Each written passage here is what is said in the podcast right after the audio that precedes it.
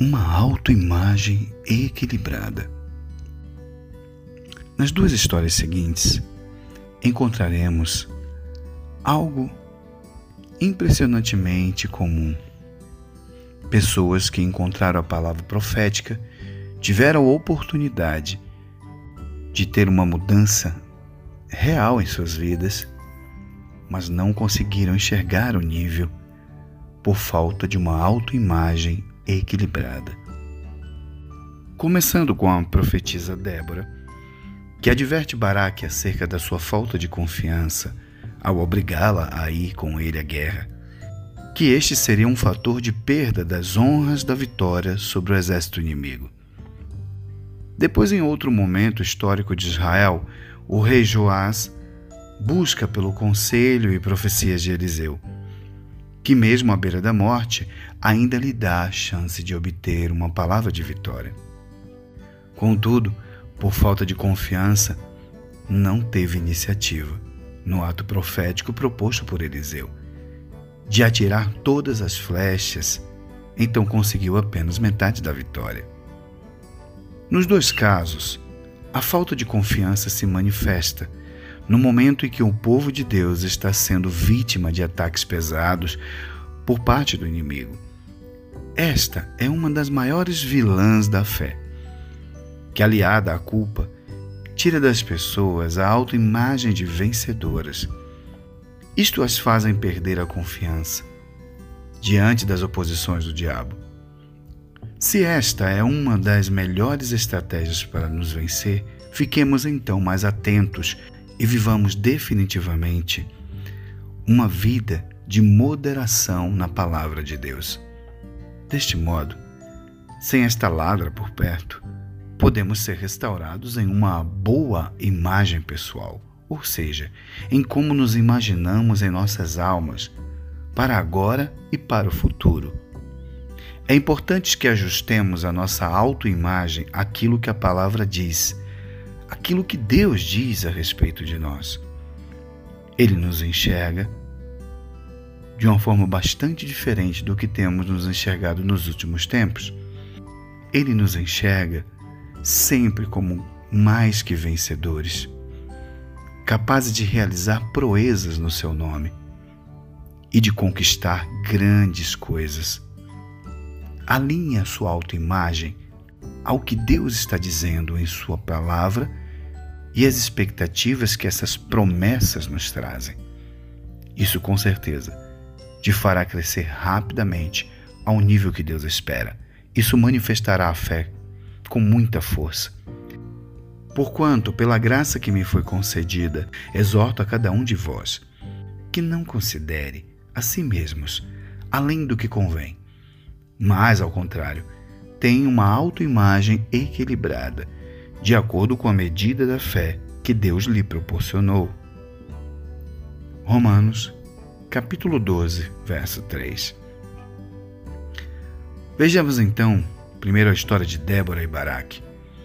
O que faltou ao rei? Confiança, pois não se via realizando tanto, diante do que enxergava de si mesmo. O encontro com a palavra profética sempre nos mostrará mais do que vemos até então. Mais do que vemos para nós mesmos. Porque nos mostra o que Deus pensa ao nosso respeito. Infelizmente, Baraque não enxergou esse nível. Baraque disse a ela: Se você for comigo, irei, mas se não for, não irei. Respondeu Débora. Está bem, eu irei com você. Mas saiba que, por causa do seu modo de agir, a honra não será sua, porque o Senhor entregará Cícera nas mãos de uma mulher. Então Débora foi a Quedes com Baraque. Juízes, capítulo 4, verso 8 e 9. Outro exemplo Joás e a flecha da vitória. Ora, Eliseu estava sofrendo da doença da qual morreria. Então Joás, o rei de Israel, foi visitá-lo e, curvando sobre ele, chorou, gritando: Meu pai, meu pai, os carros de Israel e seus cavaleiros. E Eliseu lhe disse: Traga um arco e algumas flechas. E assim ele fez. Pegue o arco em suas mãos. Disse ao rei de Israel. Quando pegou, Eliseu pôs suas mãos sobre as mãos do rei e lhe disse: Abra a janela que dá para o leste e atire. O rei o fez e Eliseu declarou: Esta é a flecha da vitória do Senhor, a flecha da vitória sobre a Síria. Você destruirá totalmente os arameus em Afec. Em seguida, Eliseu mandou o rei pegar as flechas e golpear o chão. Ele golpeou o chão três vezes e parou. O homem de Deus ficou irado com ele e disse: Você deveria ter golpeado o chão cinco ou seis vezes. Assim teria derrotado a Síria e a destruiria completamente. Mas agora você a vencerá somente três vezes. Segundo o livro de Reis, capítulo 13, verso 14 ao 19. Vejam que faltou para Joás uma confiança na palavra profética que estava recebendo. Essa palavra o fazia ver um nível muito maior do que eles tinham pensado para si mesmo e aquilo parece ter amedrontado o coração do rei. Ele não esperava tanto. Por isso foi até somente uma parte disso. Realmente o profeta ficou irritado. Você quer agradar a Deus? Então comece a sonhar alto. Comece a ter uma fé ousada, porque sem esta fé é impossível agradá-lo. Deus quer te levar a novos níveis algo mais alto, maior, mais transbordante do que você imaginou para si próprio. Você não imaginou que isso fosse possível algum dia, até que encontrou a palavra profética de Deus. E agora Deus te mostra até onde você pode ir na visão dele, no desejo dele, Comece a acreditar nisso, que Deus quer mais para você do que você mesmo imaginou para si. E comece a viver dias de grande vitória. Vejamos uma história agora onde alguém que sabia quem era em Deus, alguém que recebeu a palavra profética, a unção do profeta, e então foi até o nível que Deus queria. Davi. E na sua melhor história, logo no começo, quando vence o desafio de Golias. Aqui temos mais uma evidência, então, de que as imagens dentro de nós podem nos conduzir à vitória ou ao fracasso. Durante 40 dias, Golias aterrorizava o exército de Israel os fazendo parecerem fracos e inúteis. Mas quando o desafio chega aos ouvidos de Davi, que tinha a sua autoimagem baseada na verdade da palavra de Deus e na evidente unção sobre sua vida, a história tomou um rumo diferente. Primeiro, Davi chega dizendo que ele, o incircunciso, está desafiando não os servos de Saul, mas o exército do Deus vivo e o chama de incircunciso, ou seja, um pagão sem aliança, tornando claro que a aliança com o Deus Todo-Poderoso garantiria sua vitória.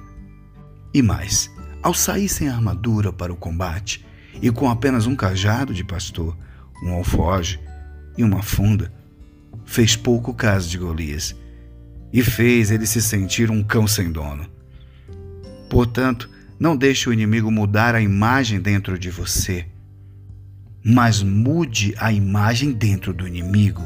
Exatamente o que Davi fez. De um gigante ameaçador para um cachorro de rua. Faça como Davi. Não deixe que as afrontas mudem o que Deus colocou dentro de você. Enfrente os desafios e mude o que há dentro do inimigo. De ameaça, ele se transformará em um fugitivo. Portanto, obedeçam a Deus e enfrentem o diabo, que ele fugirá de vós. Tiago, capítulo 4, verso 7. Meus filhinhos, vocês são de Deus e têm derrotado os falsos profetas. Porque o espírito que está em vocês é mais forte do que o espírito que está naqueles que pertencem ao mundo. Primeira carta de João, capítulo 4, verso 4. A falta de armadura em Davi, ao mesmo tempo que desrespeitou o ameaçador Golias, introduziu em sua mente uma imagem de derrota. Não dê tanta atenção aos seus adversários. Entre no lugar de descanso com Deus e se ria deles, junto com o Senhor, como está no Salmo 2, verso 4. Por fim, as palavras de Davi selavam a sua vitória e o fracasso do oponente. Aplique sempre a palavra de Deus e o seu nome poderoso no combate. O resultado virá. Não tenha medo. Como você quer enfrentar o inimigo? Como uma bomba atômica? Não. Ele não merece tanta atenção. Enfrente com a convicção nas promessas de Deus. Isto costuma ser chamado de coragem. Davi não tinha uma espada na mão mas tinha uma espada em sua boca. Aí disse Golias a Davi: Para que esse bastão? Você pensa que eu sou algum cachorro? Em seguida rogou a maldição dos seus deuses sobre Davi e o desafiou, dizendo: Venha, que eu darei o seu corpo para as aves e os animais comerem. Davi respondeu: Você vem contra mim com espada, lança e dado mas eu vou contra você em nome do Senhor Todo-Poderoso, o Deus dos exércitos israelitas que você desafiou. Hoje mesmo, o Senhor Deus entregará você nas minhas mãos, e eu vencerei e cortarei a sua cabeça. E darei os corpos dos soldados filisteus para todas as aves e os animais comerem. Então o mundo inteiro saberá que o povo de Israel tem um Deus e todos aqui verão que ele não precisa de espadas ou de lanças para salvar o seu povo. Ele é vitorioso na batalha e entregará todos vocês nas nossas mãos. Primeiro livro de Samuel, capítulo 17, verso 43 a 47. Confie, agora Deus irá te surpreender. Se você estiver pronto para dar os desenhos corretos, a substância das coisas esperadas. Prepare-se para experimentar um futuro brilhante. Como está em Provérbios 23, 18, se você espera ir além dos seus limites, e a isto acrescenta a convicção, saiba que Deus ainda pode te surpreender.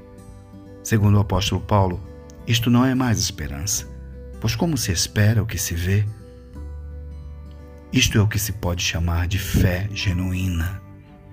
Então agora, Deus te mostrará o quanto Ele esteve sempre pronto para te surpreender, com coisas que vão além do que você pode pedir ou até imaginar.